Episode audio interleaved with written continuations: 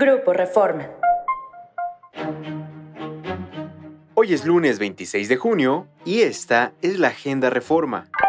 Nacional. Por considerar que los ciudadanos quedarán sometidos a la voluntad de los partidos de la coalición Va por México, PAN, PRI y PRD, actores políticos y académicos cuestionaron el método de selección del candidato opositor para 2024, que será anunciado formalmente este lunes. El académico Sergio Aguayo, junto con otros especialistas en consultas y elecciones, renunció a colaborar en el Comité Electoral Ciudadano del Frente Amplio Opositor. El senador Germán Martínez criticó el método y descartó contender en busca de la nominación para 2024.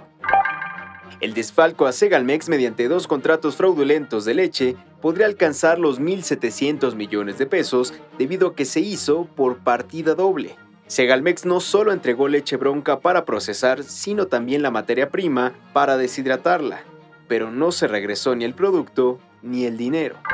Ciudad. La Unidad de Protección Animal de Valle de Chalco, en el Estado de México, ha logrado sancionar con prisión a cuatro personas por agresión animal.